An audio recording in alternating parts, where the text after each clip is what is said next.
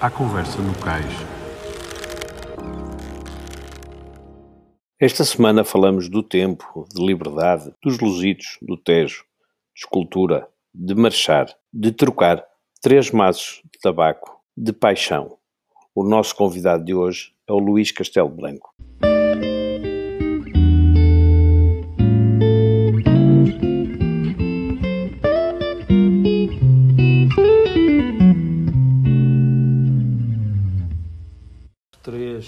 Três, dois, um, zero. Larga. Luís Castelo Branco, bem-vindo à Conversa no Cais, o podcast do LX Sailing. Hum, em primeiro lugar, Luís, como é que o Luís chegou ao mar ou como é que o mar chegou assim? Eu sei lá, olha, eu morava em Lisboa, na Rua Nogueira e Souza, ao pé do Hospital dos Capuchos, por traseiras do Hospital Santa Marta. E os meus irmãos andavam à vela na mocidade. E eu, na altura, entrei para a marinharia, para o Alfeite, que era o que estava na mocidade, o Alfeite. Os tipos da escola queriam que eu fosse marchar e eu não queria, de maneira nenhuma. Bom, que estava na marinharia e, e andava no, no Lidador, que era um barco, de Dragaminas ou coisa assim de género, do tempo de, de Macau. Macau. Eu sei que ia perguntar a idade, estávamos nessa altura em 1900 e troca o passo, não? sim, 1940, Ok. para aí. Portanto, a- a- exato. Para aí nove anos, ou coisa assim de. Tinha, portanto, antes, mesmo antes da Segunda Grande Guerra. Já na segunda Já guerra, no início, já portanto, a guerra é início. 39 a 45. Eu estava na varanda quando começou a guerra, na minha casa. A minha mãe tinha, tinha feito marmelada e coisa assim, e tinha na varanda ao sol. Eu estava a tomar conta, E a provar a volta- quando apareceu o tipo, "Olha, arrebentou a guerra, arrebentou a guerra, a vender o século.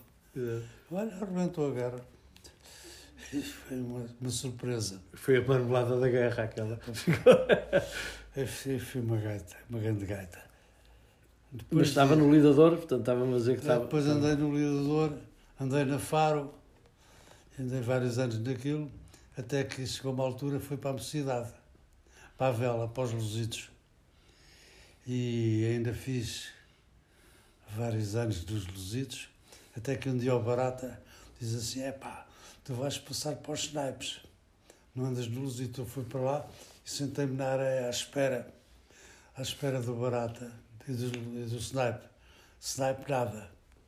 Chegou ao fim do dia, tipo, vais ajudar a armar os luzidos. Não vou, não. Eu não andei de barco sequer, fiquei aqui o dia todo à espera do snipe. Então ficas castigado 15 dias. Não fico nem 15 dias, nem um mês, nem nada. Vou-me embora. E saí e fui ao Alfeite, à, à Brigada Naval, de conhecer, ter com o Alfredo Soares de Oliveira, o tio Alfredo.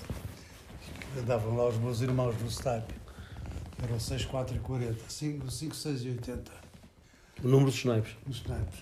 E eu digo assim, assim arranja-me um barco. E eu arranjo, tens ali um, um Sharpie de 9, que eram 50. E eu comecei a andar no Sharpie de 9. Na escola, tipo assim, foste expulso da vela. Não fui, não. Eu saí, tinha para a vontade. Agora estou da Brigada Naval. O homem ficou danado Ficou para morrer, não? de me apanhar. De modo que Foi assim que começou foi assim que comecei uma epopeia na vela. a epopeia da vela. E diga uma coisa, e, e- e depois a sua vida profissional Eu sou escultora. Tirei o curso de escultura. e, e a vela sempre fez parte A do escape, da, da inspiração, tudo, de fez tudo. sempre parte de tudo. A vela, a vela e o. A relação e a com a água, com o mar e, com o a rio. escultura fez parte de tudo. Tenho várias esculturas. Essa aí é a minha. Essa aí Esta branca. é um busto. Sim, nós estamos aqui rodeados de, de arte. De... Eu estou a dizer que isto é, é o primeiro podcast que eu estou a gravar em casa de alguém, e que eu geralmente gravo, gravamos por WhatsApp, nós estamos aqui os dois à conversa e estamos aqui realmente num ambiente que se respira arte, cultura, memórias e memórias do, do, do mar também, não é? Tem, olha. Tem ali em cima aquela esculturinha, lá em cima aquele busto, foi uma das coisas que eu fiz, das primeiras coisas que eu fiz em cerâmica. Lindíssimo. Aquilo, aquela lá em cima, é a minha tese de escultura, é o, a maquete em que eu fiz o, o curso de escultura, que acabei com 19. O curso de escultura Uma nota brilhante.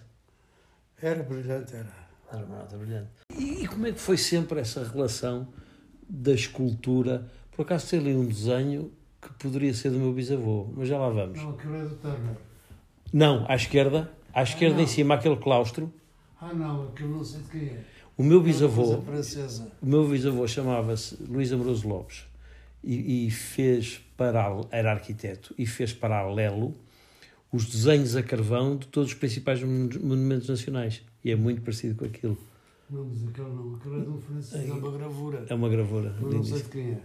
Mas voltando aqui à vela, eh, ao mar, eh, como é que foi sempre essa vida, essa relação da escultura com o mar? O que, é que um, o que é que um dava e o que é que o outro levava? Como é que era esse equilíbrio? Pá, tudo, de tudo me dava. A, a escultura eu trabalhava, estava nas belas artes a tirar escultura. Estava eu, o Cotileiro, a Flávia de Monsaraz e o, o, o Escada, uma série de malta.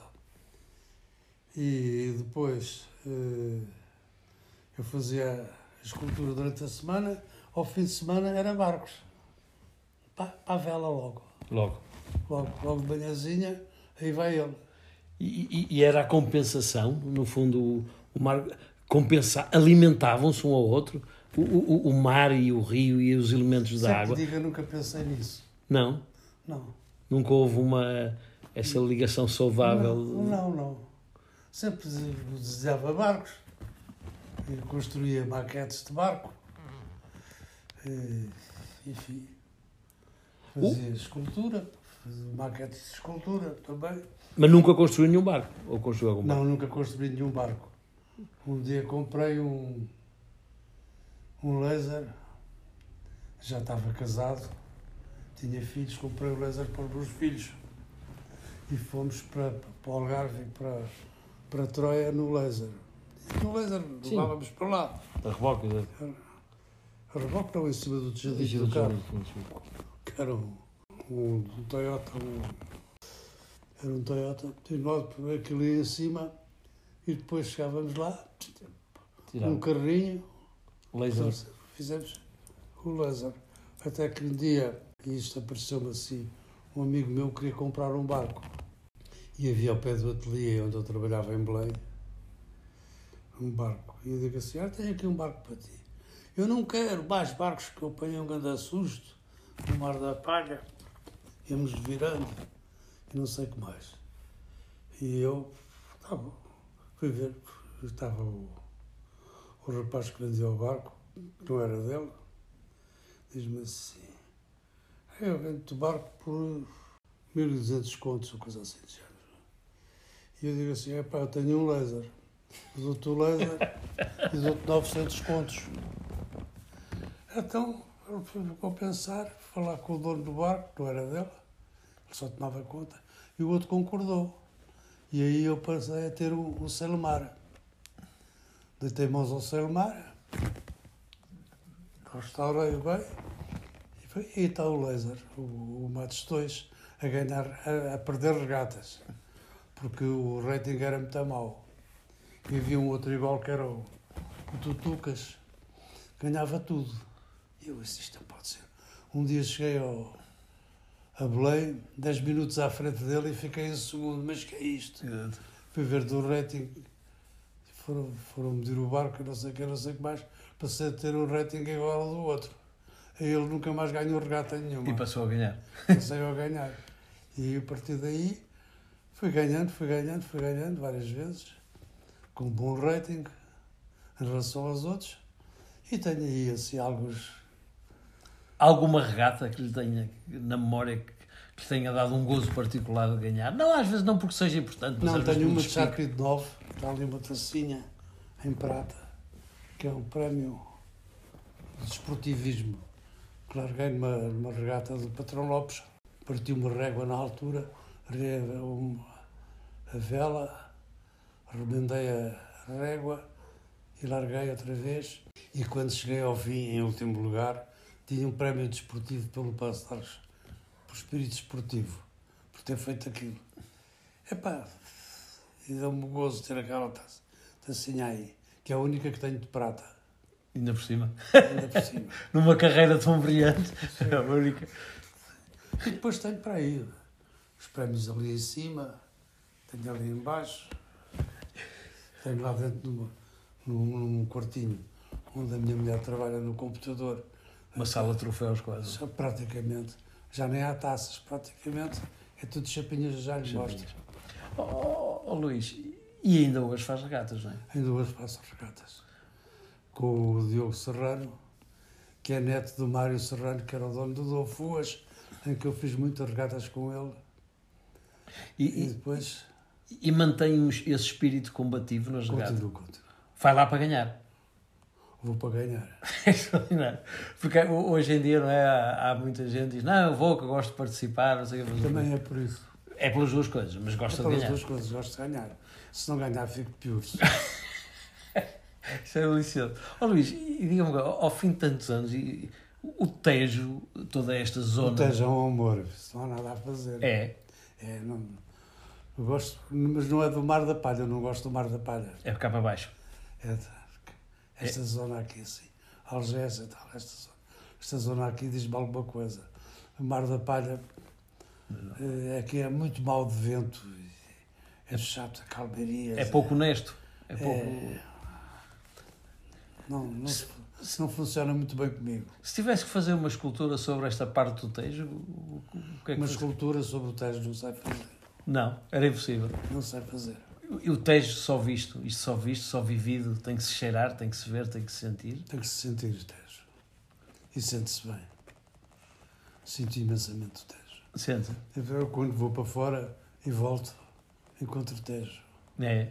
A luz do Tejo, a cor do Tejo, é uma maravilha. Por exemplo, em Londres, eu uma vez eu saí do, do museu e olhei para a Tamisa, era um nojo. Era um caneiro. Mas mesmo assim, sentei-me nas escadas do museu, a olhar para, o- para a Tamisa. E aquilo não lhe disse nada. Não, fico com saudades do Tejo. Cheguei cá, E foi para o maravilha. Foi olhar para o. Há algum local, além do Tejo, onde tenha navegado, onde tenha vivido, que cria esta relação de amor com, com a água e com o A rio? Fuseta, aquilo é uma maravilha. A Ria de Viro, a Ria de, A vida. da Vira, aquilo é uma maravilha. E então tínhamos para Vila Nova de Mil Fontes, que eu gosto muito de Vila Nova de Mil Fontes, mas o preço, O preço-qualidade. o preço qualidade é melhor o Algarve. E mais barato e tudo. Com a sua experiência de mar e, e com, com, com o seu conhecimento de vela e de regatas, como é, como é que, e, e com, com os seus respeitosos cabelos brancos, como é que olha hoje em dia para esta nova forma de velejar dos foilos, destes barcos que andam tão rápidos? já não são barcos. Aquilo já são coisas fora de. É como a Fórmula 1 e o Fiat 500. É totalmente diferente. Mas se tivesse 20 anos agora, gostava de experimentar aquilo outra vez ou a sua paixão é não, mais clássica? não sei. Não sei, eu gosto muito do barco clássico. Eu fiz vela no Asta, que era um barco de ferro, que foi comprado aqui por um fulano de, do Poço do Bispo. É uma senhora, filha de um almirante qualquer, inglês, que arribou aqui e estava, gastou o dinheiro todo, depois queria vender, vender o barco. Ele comprou-lhe o barco. E eu fui nesse barco várias vezes. Foi a minha experiência num barco grande. que Não tinha. Então esta vela nova não, não, não lhe diz muito. Ah, ah, Mas há, há- aqui um lado que ah, os miúdos, esta geração mais nova, não é? hoje em dia tem, pensam, é tudo muito rápido, é tudo Sim, muito sim. instantâneo, não é? E, esta vela, ah, portanto, esta forma mais radical, chamemos-lhe assim, em que a velocidade, ah, acha que isto pode manter... A vela sofre cronicamente da dificuldade de reter miúdos, não é? Há- Sim, sim. Acha que esta nova Porque é caro. Também porque é caro. É caro. Esta ilusão de que praticar vela é barata não, Não, não é barato. Era barato quando havia a mocidade, havia os barcos da mocidade, e depois parou, não havia barcos. Até que eu tive que encontrar um amigo que o levasse e passasse a andar num barco maior. Muitas vezes, e, e não, acho que não nos interessa aos dois estar aqui a discutir política, mas realmente a, a mocidade permitiu que milhares de pessoas, ou umas centenas grandes, que se calhar não tinham meios financeiros, eh, pudessem aprender a andar de cavalo, aprender de barco à vela. Isso é um património que se perdeu completamente. Completamente. Hoje em dia há clubes de vela que têm escolas de vela. Por exemplo, o Algés, a Associação Naval e. Mas são negócios. O Naval de Lisboa, mas aquilo também é um negócio. No fundo, não há aquela política de porta aberta. De não, não, porque as pessoas andam ali e depois, se tiverem dinheiro, compram um barquito. Alguns que têm os barquinhos já são deles, os paizinhos compram e vivem daquilo, mas um barco é caro.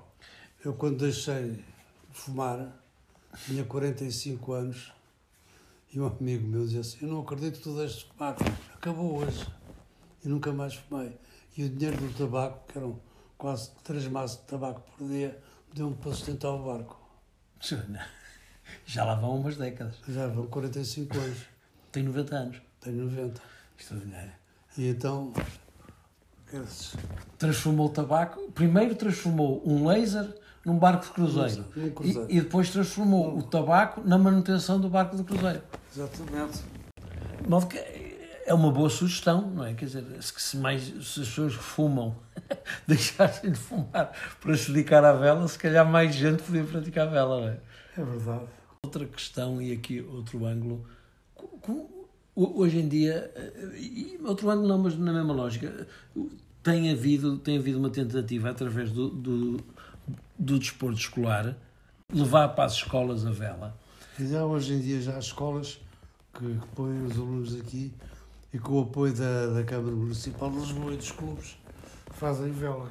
A vela é uma excelente base, uma, chamamos disciplina ou desporto, para formação de caráter e de pessoas, não é? É, é. Eu simplesmente tenho ali em, em Belém tipos excelentes. Por exemplo, o Luís Gasparinho, que é o dono do Sinana, em que eu que é um barco oh, com 14 metros. Eu andei bastante com ele. O Vitor de Souza é o outro. O Mário Serrano é outro. Ficaram-me na memória. O Gilbert, que era dono da Sacaveia do, do, do Asta, do, do Astrap. Não, do Astrap não. Do. Não me lembro do nome do barco agora. Entrei tanto nesse barco. Se, se não tivesse tido a formação que teve e a ligação ao mar em miúda, não sei o quê, acha que teria sido uma pessoa diferente? Certeza. Para melhor ou para pior? Para pior. Sem dúvida nenhuma. Qual é a grande lição da vela? O que é que a vela e o mar nos dão? É a liberdade, o vento, o silêncio. Eu sou uma pessoa bastante calada. Não gosto muito de falar. Às vezes estou numa roda de amigos e de vez em quando lá me sai uma boca porque eles falam tudo. Eu não digo nada. Antigamente os reis tinham o ouvidor da corte, não é? Era aquela pessoa que ouvia, que era, que era chamada uma pessoa sábia. Eu não sabia disso. Era, havia, havia o ouvidor da corte, aquela pessoa que ouvia, que era paga para ouvir, para perceber o que é que se dizia e não sei como é. Geralmente era uma pessoa sábia, porque tinha muita informação. Não conhecia. Eram os ouvidores da corte.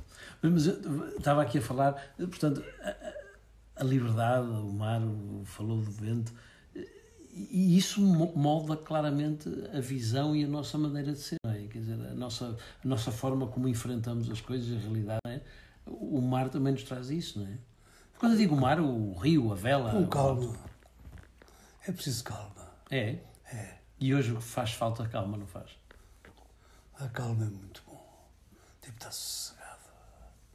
Por exemplo, agora este, é com este Covid, esta coisa está metida em casa. A mim só me afligia por não poder andar à vela. De resto, tudo bem. Tudo, Passava aqui horas com o tablet, a gozar o tablet olhar para a televisão e fazer mais nada. Qual foi a sensação quando, após este Covid, voltou ao, ao, ao seu barco e andar no barco? O que, é, o que é que, é que Agora não consigo andar ao, no barco outra vez porque ele tem uma avaria no motor, que é um fora de borda, e agora estou à espera, estava à espera de umas peças para reparar. Mas ainda não andou pós Covid?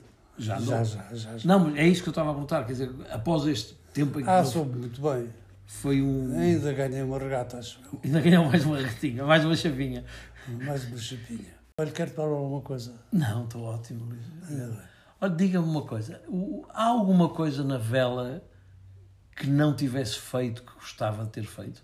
Gostava de ter sido olímpico, alguma coisa desse género? Não- nunca lhe passou. Gostava de ter participado de uma America's Cup? Alguma coisa? Não, não, não penso disso. Eu cheguei-me aqui o, o Tejezinho de Sesimbra, regatas a Sesimbra, como esta estava ali. Sim, aquela fotografia que estava ali. Então estava a falar que, quer dizer, que não, quando olha para trás no retrovisor da vida não, não sente nostalgia de nada da vela, de nada nem do mar nem da náutica. Eu gosto das viagenzinhas para a Madeira, para os Açores, Ainda para as de. Canárias, De sim. barco. De barco. Gosto. Se puder, vai continuar a fazer. Não posso, tudo outro dia, o Luís Gasparinho, do Sinana, convidou-me para ir à, à Fastnet. Eu disse, é pá, já não tenho idade. para isso." Pois é fácil até um E bocadinho. ele disse logo, olha, eu também não vou. Não vais, eu não vou. Mas à Madeira ainda iria. Ainda ir. Ainda dá lá um pulinho, não é? Quando. Não sei se tem netos, se não tem. Tenho duas netas. tem duas netas. Elas andam de barco? Não. Não, porque o meu filho, que, que andava no barco, que é arquiteto, foi viver para o Porto. E então? Casou lá no Porto, tem duas filhas. Na Maia, aliás. E agora está a trabalhar no Gana. De modo que esse gostava do barco. Tem pena que as suas netas não andem consigo de barco. Relativo. Pena no sentido de era um programa que era, era, era uma emoção e uma experiência que gostava Não, de partilhar não, com elas. Não. Não penso muito nisso. Não. Só tenho pena do meu filho mais velho, que esteve na Marinha, teve um acidente, teve um acidente e não gosta de andar no barco comigo, porque eu mando muito. De modo que... E não tem... Um barco tem que ter sempre um capitão, não é? Tem que ser alguém que manda. Alguém tem que ter um capitão, não é? Sou eu. Ponto, está escolhido. não é? Sou eu. Aliás, o tipo que anda mais comigo, que é o Diogo Serrano, que é neto do Mário. Fui eu que ensinei a andar à vela. Como ensinei o meu sobrinho que mora aqui ao pé. Também ensinei a andar à vela no laser. E anda comigo. A sua tripulação é, em média, rapaziada mais jovem. É sempre mais jovem. Sim, mesmo que se tiverem 70, são menos 20 anos, não deixa de ser Sim, rapaziada sim. mais jovem. É sempre mais novos. Já andam pelos 50, não é? Sim, já é, muito- já é uma. Mas, O outro tem menos, já tem 30 e tal. O Diogo, que é uma joia. é, uma, é o elemento mais novo. É uma, é uma, é uma joia. Com 30 e poucos é, é o miúdo a bordo, que não é miúdo nenhum, mas é o miúdo a bordo. Hoje, quando muitas vezes eh, tenta-se levar mais pessoas à vela e que mais pessoas pratiquem a vela, e, por exemplo, nós estamos em num período de eleições eh, eh, para a Federação Portuguesa de Vela e eu tenho falado com todos os candidatos e- e todos querem trazer mais gente à vela, fidelizar mais gente na vela. O que é que é preciso para pôr mais gente na vela? Dinheiro. É preciso dinheiro. Pôr barcos à disposição das pessoas. A Federação comprar barcos e pôr os barcos à disposição das pessoas. Senão nunca vai lá. Porque, até porque hoje em dia nós, a vela compete com, com modalidades eh, em que se desfruta do mar, como o surf, como a canoagem, São muito mais baratos. como o, como o paddle, é? o stand-up paddle, não é? que realmente uma pessoa por, por 100, ou vai aqui ao Decathlon, uma loja dessas, por 100 ou 150 euros tem o equipamento e está a desfrutar do mar ou do rio também, Pois, não é? pois. Por exemplo, o Chico Lufinha, Sim. Que o pai foi meu aluno da Escola de Vela na Associação Naval, que eu fiz, ser diretor, foi um dos diretores da Escola de Vela, com o Rodolfo Fragoso, saudoso, que, que me punha o barco dele à disposição. Quando ia para a Inglaterra, punha o meu barco à disposição, que era uma canoa, que, um bote de Tejo, que ele transformou e aquilo fazia uma maravilha. Eu andava no barco com muito gozo. Enfim, são saudades que me ficam. Umas memórias boas. Boas memórias. Nunca pensou em escrever um livro? Não. não. Sempre, a sua arte sempre foi a escultura. não é? Não, às vezes escrevo assim umas merdices. Só por. Foi guardar. para- Sim, só, só, às vezes. para a memória futura. Oh, oh, Luís, outra coisa. Nós, durante muitas décadas, a, a, a vela teve uma, uma preponderância olímpica. É? Nós, aliás, acho que foi durante muito tempo, eh, no ranking das medalhas, a vela. Havia o Quina. Havia o Quina, não é? Havia o, o o Duarte Belo. O Duarte Belo, depois o, o, o, acabou. Conde Martins. E, hoje em dia perdeu-se esse filão? Não, não. Ainda há rapazinhos novos a ganharem umas coisas aí. Por fora? 420. Quase mas são eles que pagam. Que a Federação paga muito mal. Eles nem têm, têm tempo para treinar. Isto não estamos aqui a criticar, ou pelo menos não, não é, não, acho que não é a nossa intenção estar a criticar a ABC da Federação, mas realmente devia haver uma, um, uma estratégia mais clara sobre a, a, promoção e a retenção de, de porque há, acabou de me falar que há miúdos com talento enorme, não é para ah. a vela, mas devia haver realmente uma estratégia a longo prazo para que essas pessoas acho possam sim, viver da. Que sim. Mas evidentemente não podem viver sempre em barquinhos pequenos. Quando chega a certa altura parou, tem que passar para os barcos maiores. E aí nós temos, nós temos o Hugo Rocha, temos o Diogo Caiola, temos o, o Gil Conte, temos o Renato, temos o Nuno Barreto, temos o Álvaro Marinho, quer dizer, e, e entre competirem em maxis enormes a estarem a dar aulas de vela aqui e lá mas fora. Mas lá quanto é que custa um barco desses para dar ao, para, para Volvo Racing? Ou seja, não faço ideia. Ganhar a Volvo, o último orçamento que houve para ganhar estava superior a 15 milhões de euros. E eu estive a ver nisso, quer dizer... Um é... país paupérrimo como é o nosso, investir 15 milhões num barco. Não pode. Não pode. Não, nós hoje em dia temos... temos Mas vale comprar umas sapatilhas e, uma t-shirt a um gajo com, com umas, e fazer umas corridas. E, tinha, e tivemos o Carlos Lopes e o Mamed e a Rosa Mota, a Rosa Mota que nos deram bah, grandes alegrias. Grandes alegrias. E deixaram e agora, e há rapazinhos aí a correr bem. Lindamente. E fazer umas coisas muito boas, olimpicamente. E, sim, com modalidades já técnicas, do, do triplo salto e do lançamento disto e lançamento pois. daquilo. Mas na vela está quieto. É muito difícil. Porque está a ver, o fulano vai para os jogos para um europeu e o pai tem que pagar praticamente a viagem porque a federação não dá. Mas a culpa é da federação ou a culpa é realmente a base de sustentação da vela é muito pequena. Apesar de sermos apaixonados pela vela, a vela em si representa a base de sustentação é muito pequena para conseguir mais apoios e mais coisas. Eu acho que sim. Eu acho que sim. A, a Federação investe muito pouco. Embora tenha algum dinheiro, não chega. Não chega. Tem que se procurar apoios privados. E agora, recentemente, nós tivemos o, o Paulo Mirpuri, não é? Que, que, montou uma equipa e está a montar uma equipa. Mas esse tem dinheiro.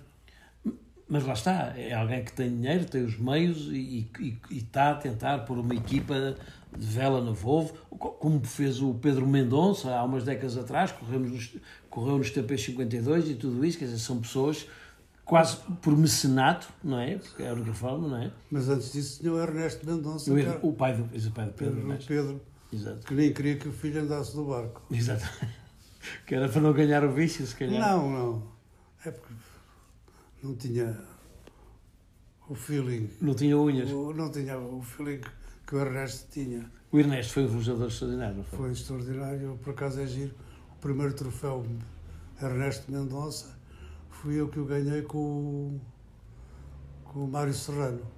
Sim, e, e, o Ernesto ficou furioso. O, o Adolfo era um barquinho pequenino, tinha sete metros e meio. E ele tinha um barco maior? Bem maior. E mesmo assim.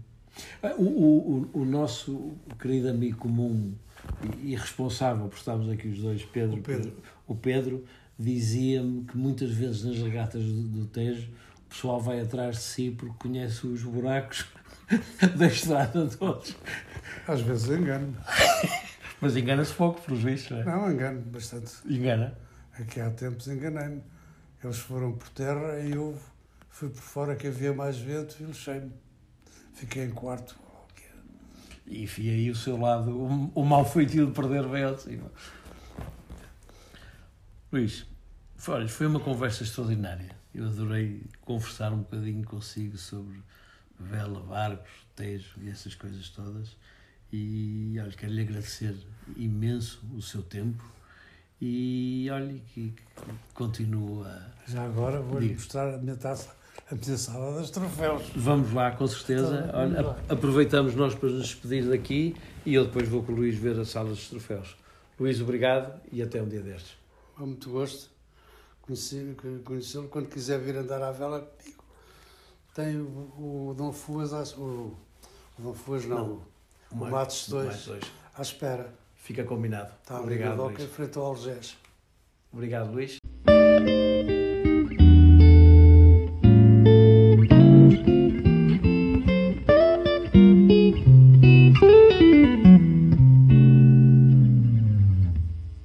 E assim terminamos mais uma conversa no nosso cais. Para a semana, como habitualmente, cá estaremos com novos convidados.